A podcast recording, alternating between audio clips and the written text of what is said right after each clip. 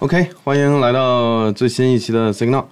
呃，这周还是我跟 Jack 两个人一起，然后 Jack 已经是第三次了吧？对，第三次了。第三次了，然后现在表现越来越好了。我看你现在也有固定的喜欢你的观众等着，就是每次看到我一个人就说 Jack 呢，Jack 呢，我觉得挺好的。行，那我们就继续吧，我们开始看一下过去这一周的新闻。对，然后第一个新闻，Magic Leap 完成五亿美元融资，估值高达二十亿美元，即将推出 Magic Leap 二代。我不知道 AK 了不了解 Magic Leap，我对 Magic Leap 概念就是他之前有个在那个体育馆里面跳出一个鲸鱼的那个 AR 的那个 demo，嗯，就比较震撼。然后这两年他好像相相当于是有点沉寂嘛，因为大家知道比较火的就是那个 Quest 嘛，不知道 Magic Leap 最近是往怎么样一个方向去发展？我来聊一下，就是大家可以这么理解，Magic Leap 有点像小号的 Hololens，第一代的产品也是缺陷很明显，就是这个 FOV 太小了。然后在一七年的时候，我记得当时看到好多新闻的这个媒体铺天盖地的就报道，就说这个 AR 他们拿了好多钱嘛，然后他们一直在做产品，结果他们等他们第一代产品出来的时候，我发现是分体式的嘛，就是我们 AR 不管 AR VR 还是它的算力是在它的这个计算模块，然后它最大的问题是什么呢？售价，它当时卖两千多美金，然后不比 Hololens 便宜。我记得他们当时创始人说想卖一百万台，最后发现六个月只卖了六千台，那最大的问题就是成本没下来。第二呢，就是大家有个误区啊，就是一会儿我会结合讲另一个事情，就是 Magic Leap 这家公司，它其实应该做的是一个硬件标准，它没有能力，也也不应该去做第一方的一些一些这个东西，所以就导致 early adopter 嘛，就是早鸟这帮人，一般都是开发者。那看到这个成本，然后再加上你的硬件也没有做到一个特别好的一个程度，虽然说当时的这个眼光来看，它已经做的不错了，包括它的体型，你想它的怎么很轻量化，其实看着相比 Hololens。所以呢，他第二代就改方向了嘛。过去这几年，他们也是虽然说一直在拿融资，但是他们的那个团队好像是开了一千个人，将近一半的人离职，然后高管又变动，然后 CEO 都换人，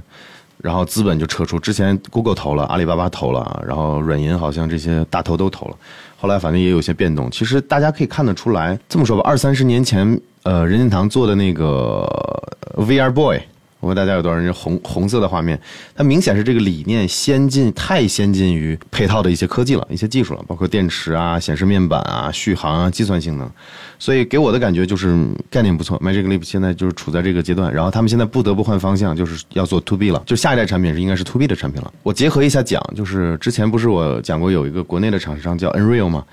他们给我们发了一个样品，然后后来这些我们上上上期 Signal 讲过这个事儿，然后有个对接的一个兄弟是我们的观众，也是后来离职了嘛，就样品要回去，很遗憾没办法给大家展现。其实那个 Nreal 他们做的那个 Nebula 的那个 Glass 就特别像，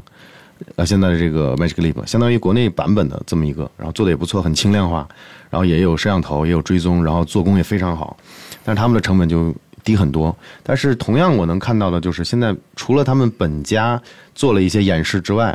呃，没有任何的厂商在帮他们去大的厂商啊，去帮他们做做开发。所以结合这个事情来看，我觉得 Magic Lee 现在的问题还是在成怎么降成本，然后呢，产品还没有做到极致，这是有一说一。然后呢，再加上他们的这种分体式，我我觉得是另一个方向吧。然后还有一个最大的问题就是配套的这个开发者能不能跟上，这是现在最大的问题。所以其实资本虽然说还在追逐。AR 这个领域，然后 Magic Leap 明显是在行业里面知名知名度是比较高的，但是看到他们想去做迈出第一步去铺这个市场，现在看来还是有一点困难。他们预期比如说一百万台嘛，当时说现在的就六千台。那第二代我相信，如果说他们成本控制不好，然后他们的这个品质做不好，就是产品硬件的这个配置做不好，可能很难树立一个硬件的标杆，然后让开发者。让这些厂商去做，不管是 to C 还是 to B，我觉得现在这是最大的问题。新闻讲的就是他们又拿到融资了嘛，就我觉得这是个好事儿。就是第一步永远是难走的，我觉得不管是 Nreal 还是 Magic Leap 都是很值得敬佩的。不管他们事情有没有做得好，我觉得敢去去迈出这第一步，这个是很关键的。下一个新闻，HTC 的次世代 Five Flow 眼镜提前泄露。这新闻我看了一下嘛，就是 Vive 这个新的这个他们所谓的这个 Flow，给我的感觉就是对标的是 Quest Two。是对，因为它，呃，Vive 以前都是做一个连电脑的版本嘛，就是带根线或者无线，就是以前的那个 Vive Pro。啊，这一代我感觉看了这些泄露的一些信息，因为我看，呃，报了还挺全的。说是可能是能借助手机，比如说插根 Type C 线，然后手机来提供这个图形计算能力，然后呈现在这个画面上。在 VR 眼镜里面来说，算是比较轻量化的一个，而且做了一些很很招牌的行动，比如说两个像反光、像那个太阳镜的黄色的镜片这种感觉，像是个黄蜂眼嘛，其实挺有意思的。然后好像他们售价是报出来是四九九美金嘛。呃，你看快的好像是二九九嘛，明显是这个产品和这个用料上肯定是比快四要多一些。Facebook 的思路是一直是压低成本，然后让大量的这个用户来体验。那 Vive 这块儿给我的感觉就是思路不一样，但是也想去做这个迅速占领市场的这个事情。HTC 跟 Oculus 在 VR 市场已经这个相杀了很多年嘛，然后这一代的产品给我的感觉就是要借助手机，那明显是跟快速的这个思路是不一样的。快速他们一直想做一个完全的独立的一体机 （standalone）。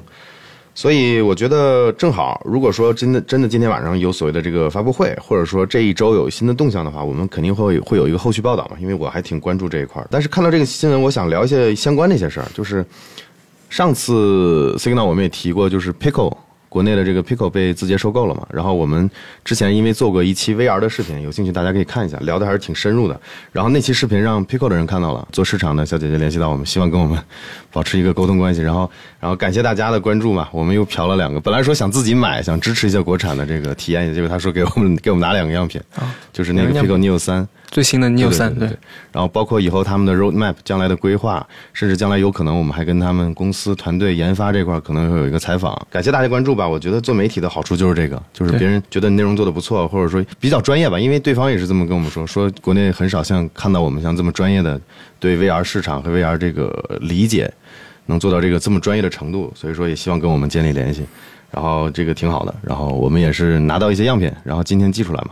然后后面看跟 Pico 还有什么样的合作？还是那句话，就是我们做科技媒体肯定是不仅限于什么产品的分析，更希望是从研发、厂商，然后行业的角度帮大家去聊一些我们我们的认知。所以这是挺好的一个机会，也是感谢各位关注我们的内容，所以才能让我们有传播力嘛，才能让厂商看到其实我们做的还可以，对吧？然后建跟厂商建立这种关系。就我个人还是比较关注 VR、AR 这个领域，我还不是国内最早的，我应该是全球最早的，可能一零年前。然后刚有那个 Live Motion 的时候，我就一直在观观察。早期的时候试尝试过简单的一些小工具的开发。呃，AR VR 也以后也会是我们频道的一个很重要的一个内容板块。然后关于 Vive 这个 Flow 这个眼镜，我们后面会后续跟踪，然后有可能的话也会购入，然后体验一下，看一下它的产品做的怎么样，然后理念是什么。下一个新闻，网友利用 iOS 十五新隐私特性，发现微信、淘宝、QQ 等反复在后台读取用户的数据。然后包括呃这个新闻相关的美团美团的 APP，它也有被网友发现，在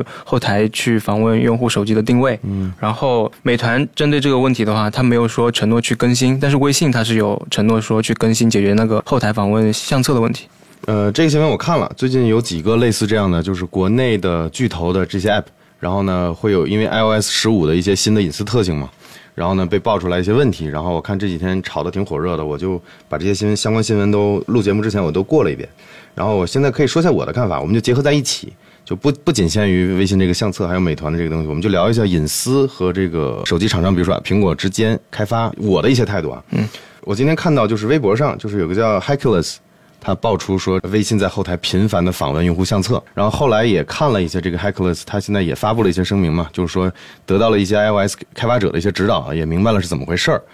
其实，在我看来，可能这么说有点得罪人，就给我的感觉就是他不懂的时候呢，不管是有意无意，他带了一波舆论，就是因为大多数用户是不懂，他觉得啊。爆出来了，然后又有证据表明你的 app 在后台频繁访问我的相册。WWDC 二零二零的时候，苹果就已经详细解释过了，在一个这个他们官方开发者网站做了一个视频，专门做相册这个功能的。苹果自己官方的开发人员，这些开发人员是指导第三方这个 app 开发者做一些说明嘛，范例，比如说这个 API 怎么用，那个 API 怎么用。二零二零年的时候，他们就已经解释的非常明白了。就是实际上，大家不管是在微信啊，还是在这各种聊天软件，只要调用到你的相册，根本就不是这个软件本身在用你的相册，而是他们借助了一个接口，叫做这个 Photo Picker，叫 PH Picker。这个 app 只有在你选择了，比如说我要发送几张照片给给给 Jack 之后，我选择了这几张发出去的时候，这个 app 这个宿主这个 host，比如说是微信或者是美团，才能看到这张图片。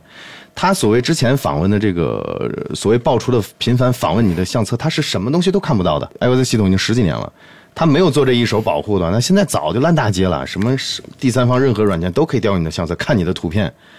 这里面有几个误区，我跟大家正好说一下。第一，就 App 的开发商他要你的图片干嘛？大家可以这么理解，比如说一个 App 可以看你的相册文件，那 App 本身你可以理解为一个机器，一个机器看了你的图片会造成什么影响？大家可以这么理解啊，就是比如说一个机器，比如说你家的摄像头，对吧？它就可以是 App，它看到了你的图片，代表什么？什么都代表不了，它只要不回传，不回到人的眼睛，不去传播，其实造成不了什么影响。那这是退一万步讲。那我们前前面还有个前提嘛，首先苹果是不允许这样的事情发生的。对，就是你大家去尝尝试选，不管是苹果还是安卓，它的这个 API 就是调用它的相册的这 API，它已经做得很好了。比如说我跟 Jack，我要发几张图片，我利用这个 Photo Picker。就是它的 API，我去选了几些图片发给你那一瞬间，本来这个图片我就是要发出去的。作为 host 的这个软件，微信或美团看到了也没关系，对吧？这是我许可的，我可以发出去的。但是其实更多的爆出这个事情的原因，是因为就比如说你截了图或者你拍了新的照片，你的相册有更改嘛？它实际上就是这个 app 在后台问你能不能拿到这个权限，当你需要发的时候，我去访问它，然后就会有一个 log，有个记录。那大家看到这个记录，好像好像夜里还在扫描图片，其实根本就没有。我跟大家正好说一下。就是如果说你的手机扫描图片的能力是非常强的，就现在的现在的手机的处理能力，就比如说我们跑一个安兔兔测试，它里面有一个环节就是扫二维码，实际上就是图片识别嘛，图片的这个 OCR 嘛，然后还有就比如说分析图片里的特征，它是非常非常非常占用你的这个手机的性能的，那一瞬间可能都用不了半分钟，你的手机就发烫了。所以在我看来，首先第一步苹果做的就很好，它就是有有一个 API，相当于一个隔离。你 app 只有在用户同意选择哪些图片的时候，我才调用我这个 API。但平时它是什么都看不到的，这是第一层保护。第二呢，就是说这些即使很很多国产的这些 app 是可以看你的相册、看你的图片的，那你要知道机器看你的图片能干嘛？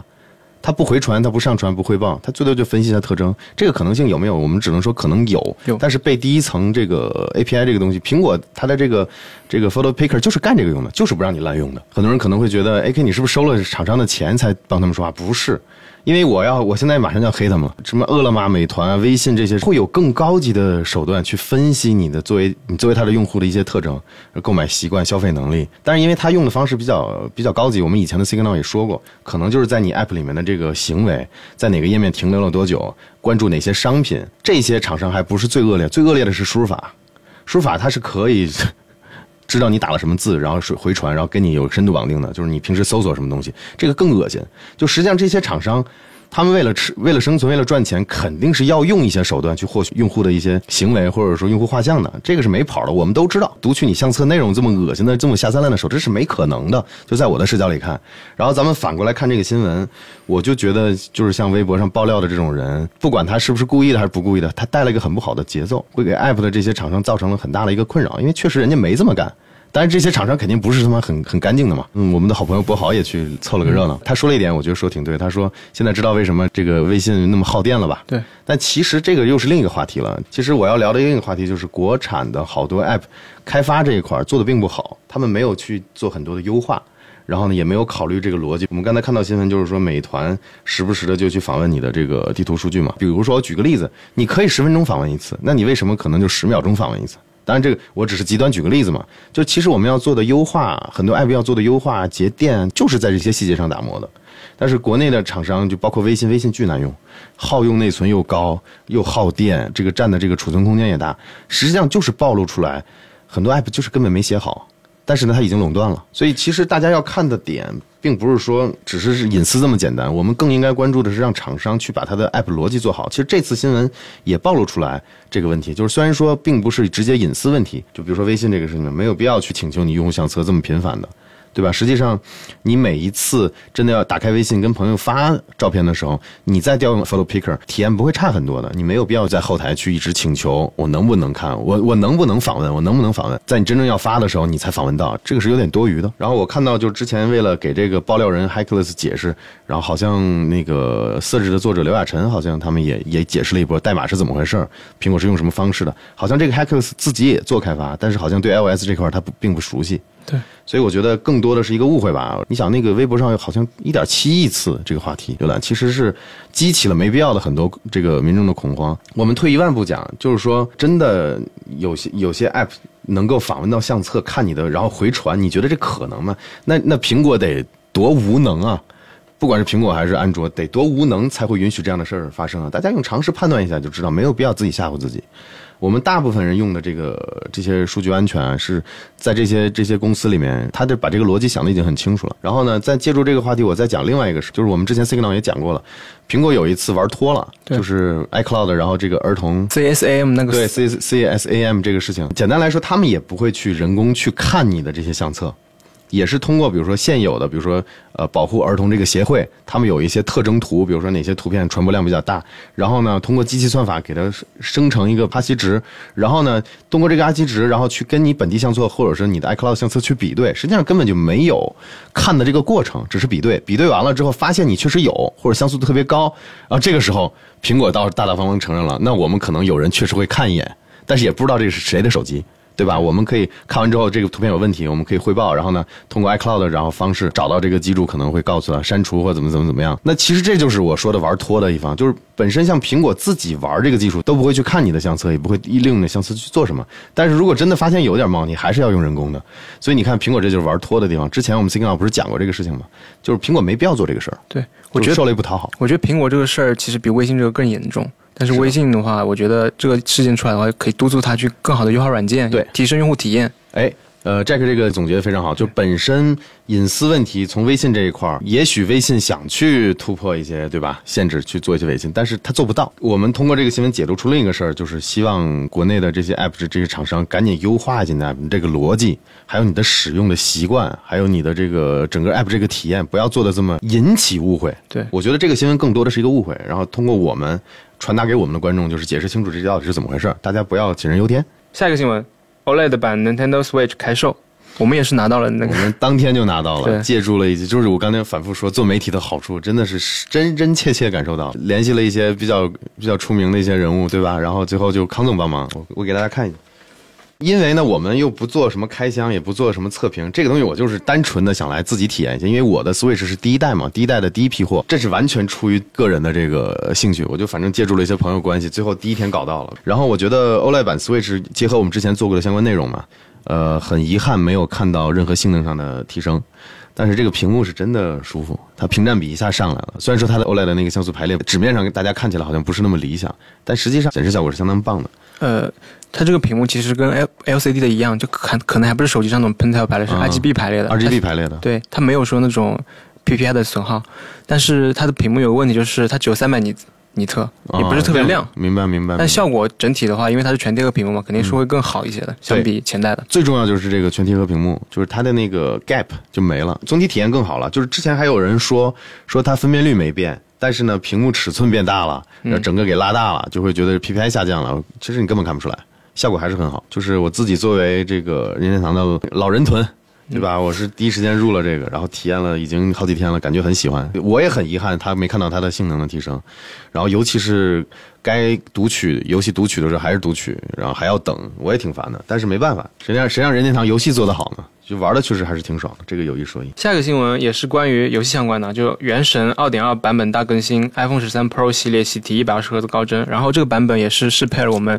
大家都我们有的那个 Mi 六嘛，对对对，我觉得这更新还是挺好，挺有意义的。呃，那我这样，我来讲一下在那个 Pro Max 上的体验，然后你一会儿可以讲讲你 iPad 上的体验啊，因为前两天。呃，我们刚做完一期视频，就讲这个，就所谓的高刷，其实是 promotion 嘛，变频的屏幕，讲了一下我们对它的理解。然后呢，我当时抛出一个观点，我说是很多大厂商甚至可能都不会有八十赫兹、一百二十赫兹的这个选项开给用户，就不会做这么高帧率。即使做到了，那用户用一段时间自己也会调回六十。但实际上已经看到有一些大厂去做了这个支持，很多人还说你打脸了吧？其实没有，没有，根本就没有。我们非常自洽，因为我们拿回来试了，我们第一时间把这个更新装上之后，一分钟，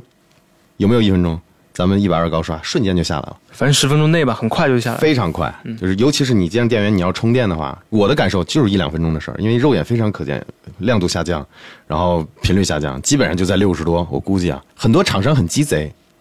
就是说，哎，反正我开放了，对吧？一百二你可以选，能不能用你去怪手机厂商吧，对吧？他把这锅丢出去了。对，我觉得他的做法就是反而更印证了我们之前那个观点，就是说很多手机厂商给你开放了一百二十赫兹之后，他会开很多选项给你，比如说你把特效关掉，分辨率降低。然后我也试了，用最低特效、最低分辨率，什么都调到最低的状态下，可能玩了五分钟、十分钟，这个达不到一百二了。是就是原神，实际上在 iPhone Pro Max 十三 Pro Max 的这个效果，那在 iPad Pro 上理应效果会好，应该我不知道能不能一直不降频哈。但是它也会有在那个选项里面有个有有一样的提示，有一样的提示就是负载太高，然后你你大概率会遇到这个降频，然后帧率不稳定的这种情况，实际上就是这样子的。你像在这种被动散热，不不管 M 一芯片这个有有多强，你都是被动散热嘛。你只要一百二全效果一开，你用不了几分钟，瞬瞬间你这个体验就爆了。而且手机像 iPhone 的这个十三 Pro Max，它又不是金属背板，它散热就很很难散热。所以基本上我们就很自洽嘛。然后包括我，包括我们团队的剪辑师，天天也搞了一个十三 Pro 嘛，嗯，他也在他的机器上试了，都很开心。一开始哇，好流畅，一两分钟 啊，一百二的 没了，没了。对，所以这是反而说明我们之前的观点非常自洽，就是有手机这种东西，这种形态它本身就不是一个专业游戏机，你指望一百二赫兹你去玩这种大型三 D 游戏，又是粒子效果，又是什么这个水面反射，又是什么光追，就是类似特效全上，你这不是以难为人嘛，对吧？就不要做这样的事儿。其实我要是厂商，我都不开放这个选项，你开放了没意义，你用户把所有东西都调到最低，你最后还是要降频，那我享受那一两分钟、两三分钟的意义在哪儿呢？对对是的没有意义的。Mi 六上，我觉得最大的一个感受就是，因为我也下了很多苹果商店的应用，包括它 App Apple Arcade 里面的应用，嗯，然后游戏，它很多其实都没有适配 Mini 六那个比例。但是我比较惊喜一点就是，原神它已经适配了 Mini 六的这个屏幕，嗯，然后。呃，大大家可能不知道，就是 Mini 六它的上面的 A 十五，它其实是 CPU 和 GPU 都有降频的，嗯。但是它有很大的那个散热空间嘛，包括它的背板是像 AK 之前提到的是金属的，然后你去玩原神的话，包括它也没有一百二十赫兹的刷新率嘛，嗯，然后你玩六十赫兹其实可以保持长时间的那个满帧的，至少半个小时、一个小时这个时间维度是一点问题都没有的，吧？是的，。是的，然后呢，因为这个 iPad mini 呢，它的屏幕比例是一个新的规格，对，现在确实好多游戏还没有应用，包括那个苹果二那个它自己的那个 Arcade 里面好多游戏也都是还没有优化的。是的，大部分是没有针对这个屏幕比例优化的。原神它可能跟苹果走的比较走的比较近吧，是的，是的。对，它包括最支持最新的 Mini 六，支持最新的十三 Pro，嗯，我觉得这这点是比较让人惊喜。但是这个一百二十赫兹确实是，我觉得比较鸡肋吧。所以呢，还是打个广告。你们如果说没看我们之前那个讲那个苹果那个 promotion 技术的那个视频，可以去看一下，里面的观点是非我认为是非常自洽的，现在也得到印证了。是的，对，很多厂商不会做啊，做了即使做了，你也不得不用回六十，对吧？即还有一个观点就是，你做了，厂商也会给你一些，比如说电竞模式的这种选项，呃降低特效、降低分辨率，就是为了让你尽可能的维持一半。但现在看来，原神即使给了你各种选项，也是维持不住的，在手机上它是一定降的，对，因为它六十都很难保证，六十都会发烫到降频，那个屏幕亮度降低一段时间之后。尤其是你在户外或者是开着五 G 的情况会更严重。对，开五 G 那是肯定的，因为基带的那个发热量太大了。嗯，下一个新闻也还是关于游戏相关的，《英雄联盟》手游国服不限号不删档测试正式开启，这个我是没有玩，我听说 AK 跟我们团队里的小伙伴也一起玩过了，开黑过了。我跟我跟我们的买超已经在国庆期间，我们已经双排了得有二十把游戏吧，基本基本都是赢嘛。我们双排了。战绩啊，战绩挺好的。战绩肯定挺好，因为我们玩的是外服，我们玩的还不是国服。然后我们放假回来上上了几天班之后，发现国服已经上线了。对，然后关于这个事儿，我还有一个挺感触的，就是我以前做频道之前，我不大家很多知道我们做产品嘛，我们就是其中一款产品就是针对手游的。当时我就觉得英雄联盟马上要出手游版了，我们得出个这种适合老玩家用的小配件，带这个按钮反馈的。嗯幸亏没再继续做了，结果现在才出国服这个不太不擅长测试，然后当时继续做，我们死得更惨。这个转型很成功，然后 是我的习惯，因为我以前玩英雄联盟 S 一的时候，我就是美服玩的，因为当时在海外上学嘛。然后我这么多年就没玩过国服，有个号，有有回国的时候跟国内朋友一起玩，但我发现皮肤卖的太贵了，太不良心了。全球服这么多服务器都是可以，呃，花大概二十美金，一百多块钱人民币去转的。你可以从美服转到日服，转到什么韩服，再转到什么东南亚服、大洋洲服，然后再转回美服都可以。但是唯独国服是没办法转的，而且国服又做了好多区嘛，什么什么北方电信有十几个区，然后网通有十几个区，然后每个区的数数据还不通用，我是不惯着这种事儿的，所以我扛着高聘我也在打外服。然后到了手游版，我也是这么想的，因为攒了这么多年的皮肤什么的，我不想就不要了嘛。玩玩外服就玩的就是一个老玩家的这种感觉嘛，所以手游版我玩的也是外服。然后我发现其实服务器还是在亚洲的，那个延迟最低也能做到几十毫秒，也不错的这个体验，所以我没必要玩国服。然后国服我感觉可能后面皮肤也不太良心卖的。还是还还是外服便宜，你知道吗？很多皮肤，就比如说盲僧有个皮肤，就是那个龙虾那个皮肤，在美服我是两美金买的，国内好像两千人民币你买不到，很扯。就反正我是不惯着这种氪金啊，还有这种无良的这种行为的。我对我从我做起吧，完我不玩国服，这我个人的态度啊。你们愿意表达你们的观点也可以，就是单纯个人。我反正不玩国服。反正不管怎么样，你既然腾讯把这个 Rise 给收购了嘛，你还是他的大股东，赚钱还是一样赚。就就就聊到看到这个新闻，我就聊一下我的想法嘛，就是很很开心，大家现在终于在王者荣耀有一个竞争对强力的竞争对手了，而且我预我预计英雄联盟会有相当相当大的老玩家去体验的，就是电脑上的电脑版，因为我们玩了一段时间了嘛，感觉它确实是为了手游做了一些优化，特别的优化，比如说技能简化，然后呢这个等级减少了。然后地图感觉也也有缩水，我感觉是有缩水的，所以各方面都是为了迎合手游的这种感觉嘛。但是老玩家的情节还在，包括英雄的玩法，还有那种 MOBA 的这种这种打法，个人感觉比王者荣耀做的还是要好。我感觉英雄联盟手游应该王者荣耀的人群它会有一点一定的差异。呃，对，应该有挺挺大的差异的，因为呃相对来说啊，英雄联盟感感觉更硬一点，更难一点。对。对对，玩家的素质和要求也会更高一点。然后，王者荣耀实际上是扩充了很多非游戏玩家群体，变成了因为社交，然后不得不玩起来了。所以我感觉他们差异还是有的。下一个新闻：美团因二选一垄断行为被罚款三十四点四二亿元。先跟大家解释一下，二选一这个就是美团上面会有很多商家嘛，然后美团之前是有一个规定，就是你入驻了美团之后，不允许你再入驻其他的平台，只能入驻到美团的平台。监管总局。发布了一个反垄断吧，反垄断嘛，对，然后不允许他再做这样的行为了嘛。就我的判断，就是之前我们聊过很多次，包括我们国家最新的对对游戏啊、对影视这块的审核、对 App 这块，我发现就是大家国家现在在抓这块了，这是好事儿，因为过去我们只顾着发展。那发展就要代价，就是可能暂时忽略掉了很多监管上的东西。现在我能看到这么一步一步抓起来了。然后就是美团这个事情，就是很好的一个例子嘛，就是反垄断嘛。要么在我们家，要么在别人家，你这个就是反就是垄断嘛。你让商家没什么选择。那国家罚他是，我觉得这是好事儿，就要罚这样子的不健康的行为。因为你垄断了，就会造成我刚才说的，就是像微信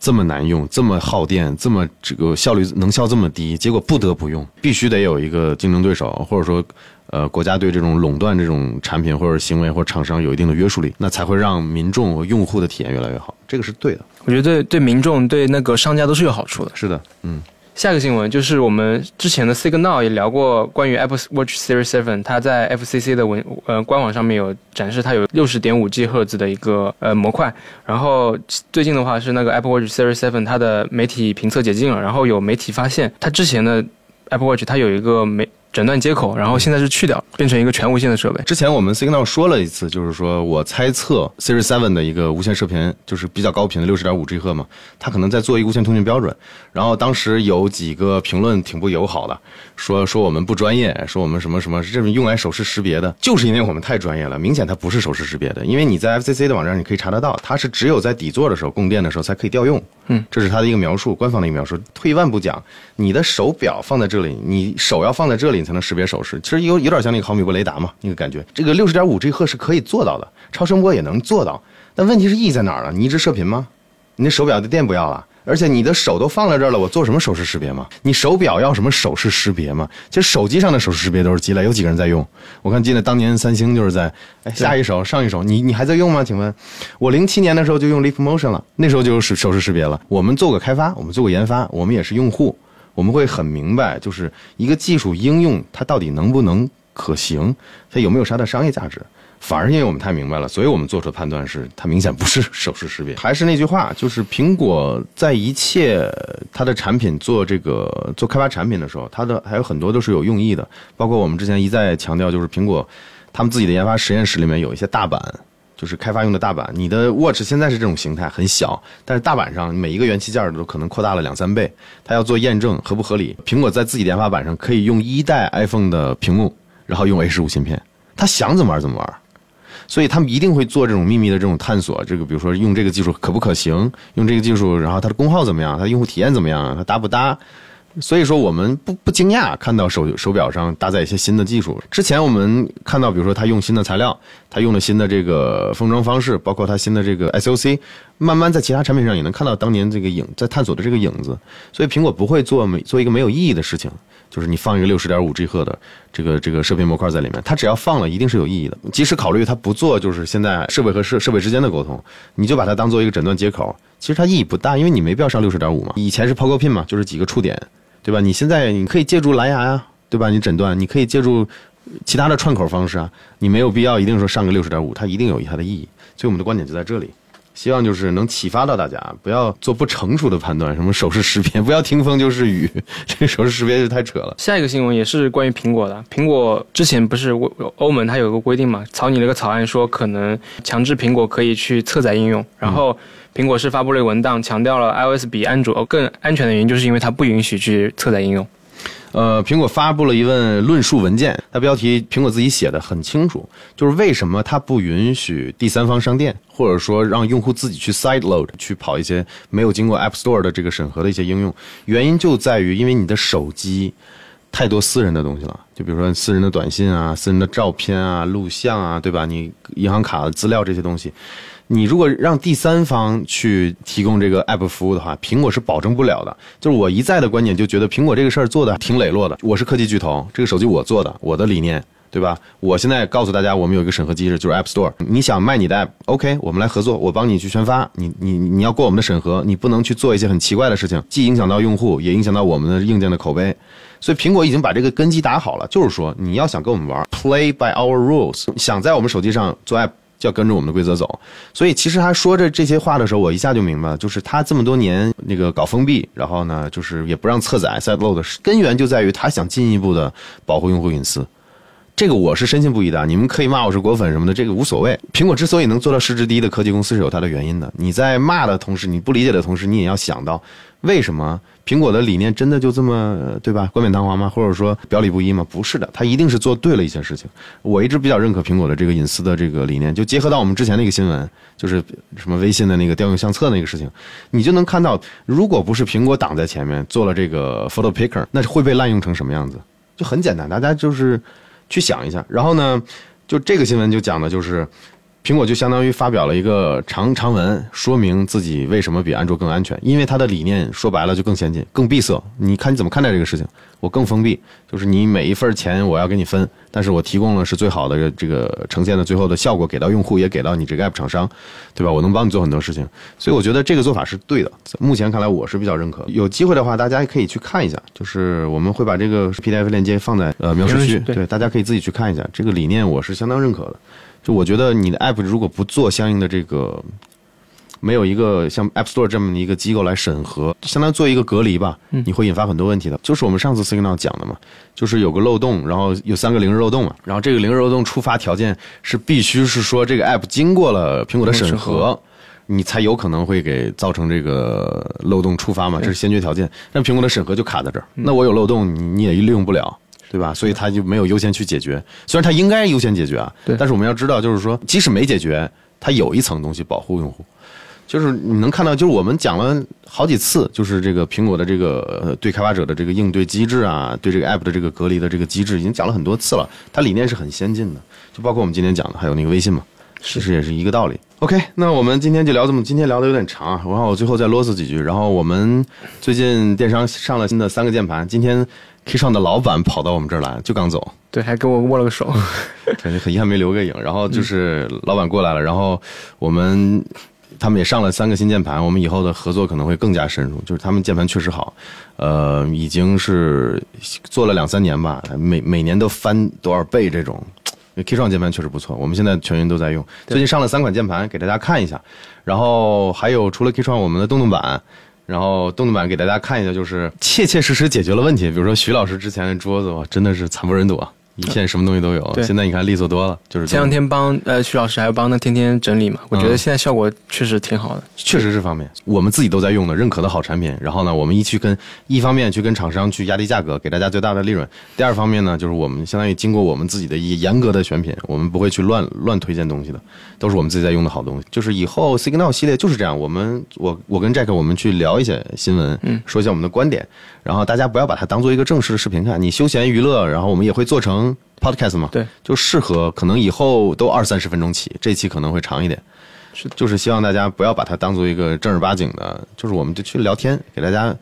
正正好过一下最近比较大的新闻，然后提出一些我们的观点。我发现其实我们的观点很多时候都跟别人不一样，就比如说包括这次这个微信的这个事情，好多人都在担忧啊，说什么厂商不地道啊，厂商什么恶心啊。其实我也不喜欢腾讯，大家都知熟悉我们老观众都知道我我对腾讯一直是很有意见的。我们作为媒体嘛，我们要把这个我们认为我们的观点传达出来，这人家根本就没干这个事儿，只是软件写的比较垃圾。就是我们浓缩到比如说半个小时、四十分钟的这个视频，还是挺有价值的，就大家当个背景音听一听嘛，对吧？对，那就我们下期 Signal 再见了，好吧？拜拜拜拜。拜拜。刚好带着呢，平时我都带这块，好像就是这里吧。我还说实话，我还真没看。它原来这块应该有个诊断，我这是 Series Six，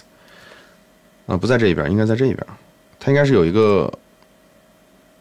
好像也没有啊，也没有六代也没有啊。应该是应该是有的。我记得以前我也拆过，它都有几个触点的。翻车了呀！